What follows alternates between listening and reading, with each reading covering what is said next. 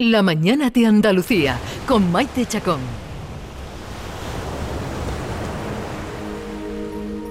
En Andalucía tenemos la única cátedra en el mundo dedicada a ciencias del litoral.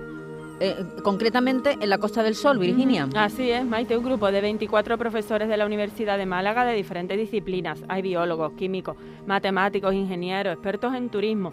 Trabajan desde hace ya cuatro años en la detección de problemas y lo más importante, en buscar y aplicar soluciones para la costa. Por ejemplo, con inteligencia artificial son capaces de predecir con cinco días de antelación la llegada de medusas. Bueno, y este verano mucho de lo que hablar con el tema de las algas, con el calentamiento del mar Mediterráneo, que ha aumentado una media de 4 grados con respecto a los últimos 40 años. Y eso es una de las preocupaciones de las que estamos hablando en los últimas, las últimas semanas. Francisco Ignacio Franco Duro, buenos días.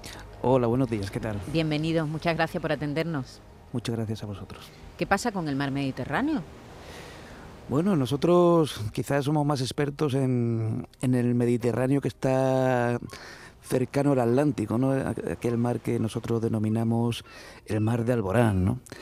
Y sí, estamos viendo que a lo largo de, de las últimas décadas se está produciendo un calentamiento, un calentamiento progresivo, suave, suave, que quizás está acrecentando este verano, pero aquí, por ejemplo, localmente en la costa de la Costa del Sol, estos calentamientos están muy controlados por los episodios continuados de, levante o de poniente. Por ejemplo, eh, comenzamos este verano con, con, las aguas con unas temperaturas de en torno a 17-18 grados. Cuando hemos tenido poniente, esta temperatura se ha ido manteniendo. Pero, por ejemplo, hemos, hemos tenido prácticamente dos semanas y media donde el levante, el levante ha estado continuamente eh, acariciando nuestras playas y esto ha hecho que, que la temperatura suba 10 grados. Pero esto ya es una cuestión particular de, de, la Costa del Sol. El levante lo que hace es acumular la capa más superficial del agua, del agua del mar, aquella, se, aquella que se calienta con los rayos del sol y, y la la desplaza hacia la playa. Y eso hace que en la playa, cuando tenemos un levante continuado, la temperatura del agua pues sea cálida. Ahora, por ejemplo, eh, en estos días estamos teniendo en torno a 27 grados en la costa del sol occidental y en la Sarquía podemos llegar a tener unos 28 o 29 grados. Eso, Ayer, eso es casi un agua tropical, ¿no? Tenemos una, un agua bastante, bastante cálida, pero que, por ejemplo, eh, fíjate, esta, ayer llegó el poniente, sí. el poniente tiene el efecto contrario. El poniente desplaza la capa más superficial hacia el interior, hacia mar adentro, sí.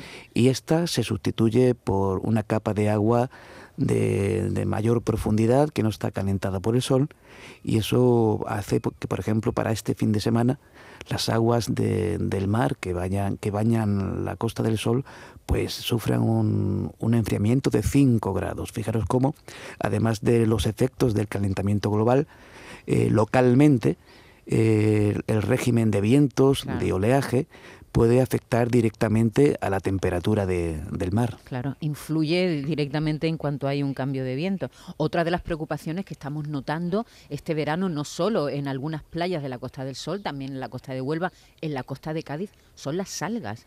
Eh, Francisco, están resultando muy molestas esta alga invasora eh, que viene de Asia, la Rugulopetrix ocahuarae o algo así. Casi, casi. Casi, Rugulopteryx, Rugulopteryx okamurae. Rugulopteris ocamurai, eh, que está causando, bueno, verdaderos problemas, en, sobre todo para los bañistas y para los pescadores. ¿eh? Y para los pescadores. Es una alga que, que descubrimos, bueno, algunos compañeros de, de la Universidad de Málaga, María Altamirano, que es una experta en especies invasoras, la encontró en Ceuta, allá por el año 2016, y de ahí saltó, saltó a, a las costas de Cádiz y posteriormente eh, la encontramos en, en Estepona, posteriormente en Marbella, en Mijas Costa, mm, después la, encontramos en Manilva, en Casares, ahora está llegando ya a la costa de Granada y es un, es un alga que, que existe la, la teoría mm, que llegó en las aguas del lastre de, de los cargueros que vienen de Asia. Estos cargueros necesitan un agua de lastre para alcanzar su equilibrio, para que no vuelquen y cogen el agua en Asia. Seguramente contenía residuos de, este alga y cuando llegó al estrecho de Gibraltar soltó aguas de lastre y con ellas este alga. Y este alga encontró un ecosistema quizá eh, debilitado donde el alga autóctona o las algas que tenemos eh, estaban en recesión por, por, los cambios que, sufrimos continuamente y es un alga que, que ha crecido sobre la roca desplazando a, nuestras algas autóctonas y, cubre las rocas de, la costa de Cádiz, de la costa de Málaga, ya está llegando a, la costa de Granada y está eh, tenemos algunos datos de que ya tenemos en algunas zonas de Cabo de Gata eh, ha, llegado. Hay que, hay que tratar de frenarla porque como llega al levante va a, desplazar una planta que, que para nosotros es un patrimonio de, de nuestra, de, de, la naturaleza, ¿no? que es, son las, las posidonias oceánicas. Esta alga tiene la, particularidad de que solo crece, solo crece sobre roca, por lo que en aquellas zonas, como por ejemplo puede pasar en Málaga, donde nuestros fondos, Málaga capital, donde nuestros fondos son más arenosos, pues no tenemos esta incidencia. Pero, por ejemplo, en la costa de Estepona, donde hay eh, donde los fondos son extremadamente ricos, hay, hay una gran cantidad de rocas sobre la que se alimentan eh, los peces, por ejemplo los salmonetes que, tenemos en Estepona eh, tienen un sabor muy diferente a los que se alimentan de fango.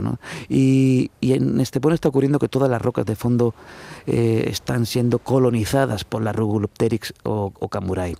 Esta, este alga se desprende muy fácilmente de la roca eh, tiene una densidad ligeramente superior a la del agua, por lo que no flota sobre la superficie del mar, sino que flota sobre o, se va desplazando como si fuera una, una alfombra voladora sobre el fondo marino. Las corrientes la llevan hasta, hasta la costa y no se ve no se ve esa, esa alfombra de Rugurupteris o Camorae hasta que prácticamente está tocando la arena. Y eso genera un problema, un problema de gestión, porque... De, limpieza de, playa, los ayuntamientos tienen que limpiar las playas, los pescadores no pueden pescar, es decir, huele mal cuando se seca, es molestia para los bañistas, eso es un problema. Es un problema, pero que además como, como llega de forma sigilosa, eh, desplazándose por el fondo marino a través de las corrientes, eh, los, los municipios, los ayuntamientos, no tienen datos sobre si va a llegar una ribazón hasta que ya está prácticamente prácticamente sobre, sobre la arena. Nosotros en Costa Soleando, que es una aplicación que tenemos, que conocéis, eh, hemos desarrollado una serie de, algoritmos matemáticos, una inteligencia artificial, que es capaz de predecir, que dar una probabilidad de llegada de ese arribazón a cada una de las playas, porque depende de variables como la dirección de las corrientes y la orientación de la costa. Mm, mm, Francisco, yo quería yo quería mencionar también que hablamos de la cátedra, que sois únicos en Andalucía, y quería mencionar, bueno, en Andalucía, únicos en el mundo,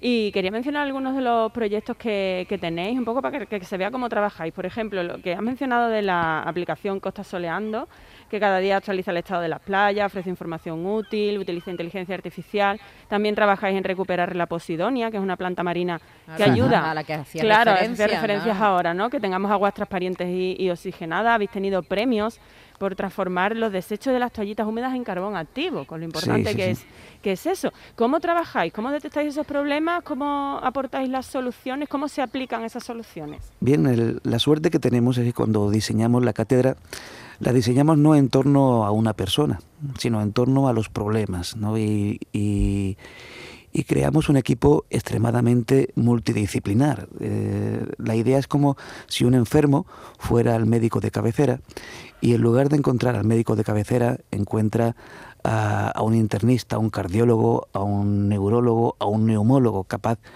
de, abordar esa problemática desde el punto de vista más multidisciplinar. ¿Qué ocurrirá cuando un, un, paciente acude a una consulta donde están todos los especialistas?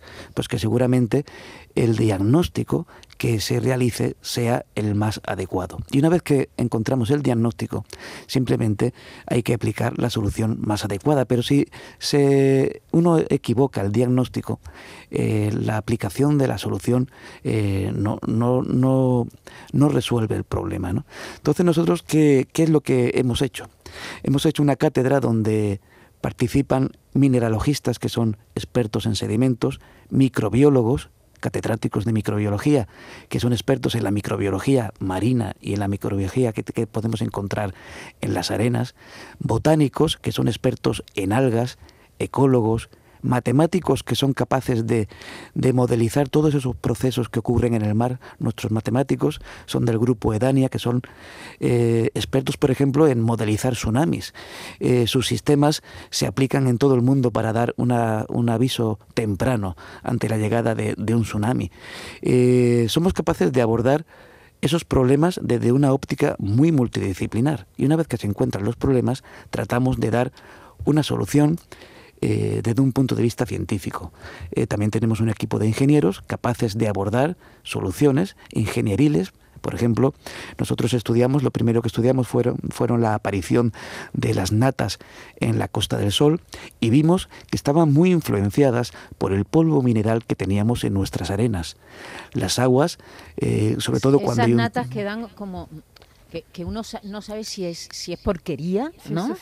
O si es suciedad. Si es suciedad. Si es eh, porque a veces tiene aspecto de grasa, te, da como asco meterte en el agua. ¿Eso, pues ¿eso es suciedad? O, el origen, fíjate que cuando uno describe el origen, muchas veces... Eh, ve, la ve que es, es, sencillo, el origen es muy sencillo. Nosotros, muchos de nosotros nos duchamos en las playas y vemos cómo el agua de la ducha, cuando cae sobre la arena, limpia la arena y el polvo de la arena que hay, arrastrándose por el agua, genera una espuma que acaba flotando. Dentro de, nuestras arenas, eh, además eh, en, la costa de Málaga, que tenemos unas arenas muy diferentes a las que hay en Cádiz o las que podemos encontrar, claro, nosotros tenemos una arena muy, muy heterogénea, además de tener grava, que es aquello que tiene más de dos milímetros y que podemos ver adecuadamente con, con la vista y que nos molesta al andar. ¿no? Tenemos la arena, que son partículas de tamaño más pequeño, pero también tenemos otro, pol, otro componente de un tamaño microscópico que no podemos ver a simple vista y que son las arcillas, los limos, que forman parte del polvo mineral que contiene nuestras arenas. Nosotros estamos acostumbrados que cuando una máquina limpia, limpia, playa pasa limpiando la arena, levanta una nube de polvo de varios metros de, varios metros de altura. Estamos acostumbrados a tirar la toalla al suelo y que la recojamos llena de polvo. Mm. Pues ese polvo que tenemos en nuestras arenas es lavado por el agua cuando hay levante y ese polvo mineral acaba asociándose, flotando eh, sobre, la, sobre el agua. Genera unas espumas flotantes. Que no son nada agradables. Que, nos, que estéticamente, estéticamente, pues pueden llamar la atención, pero que cuando la analizamos está formada en más de un 90% por por partículas minerales bueno que son saberlo. inocuas para la salud. Bueno saberlo, Francisco, que es inocuo para la salud porque parece más, parece más bien porquería, pero cuando sabemos que los elementos son minerales, pues nos da pues distinto conocerlo. Entonces nosotros cuando, cuando vemos cómo se originan las natas, por ejemplo, con nuestro equipo de ingenieros, ya hemos desarrollado una serie de dispositivos que van a aspirar el polvo de la playa cada vez que la máquina limpia playa eh, pase recogiendo las bolsas, las botellas de plástico, las rocas más grandes. Con, ese, con, esos, con esas soluciones eh, podemos dar bueno, una mejora, porque el, principal objetivo que tiene la cátedra es trabajar por la excelencia del medio litoral. Claro que sí, el medio litoral es muy importante para Andalucía, tenemos muchos kilómetros de playa que dan trabajo, que dan vida a, muchas localidades y por eso es tan importante estudiarla, mantenerlas en buenas condiciones y, aquí a eso se dedica esta cátedra de Ciencias del Litoral de la Costa del Sol de la Facultad de Ciencias de la Universidad de Málaga. Francisco Ignacio Franco Duro, un abrazo, seguiremos hablando este verano. Muchísimas gracias. Gracias.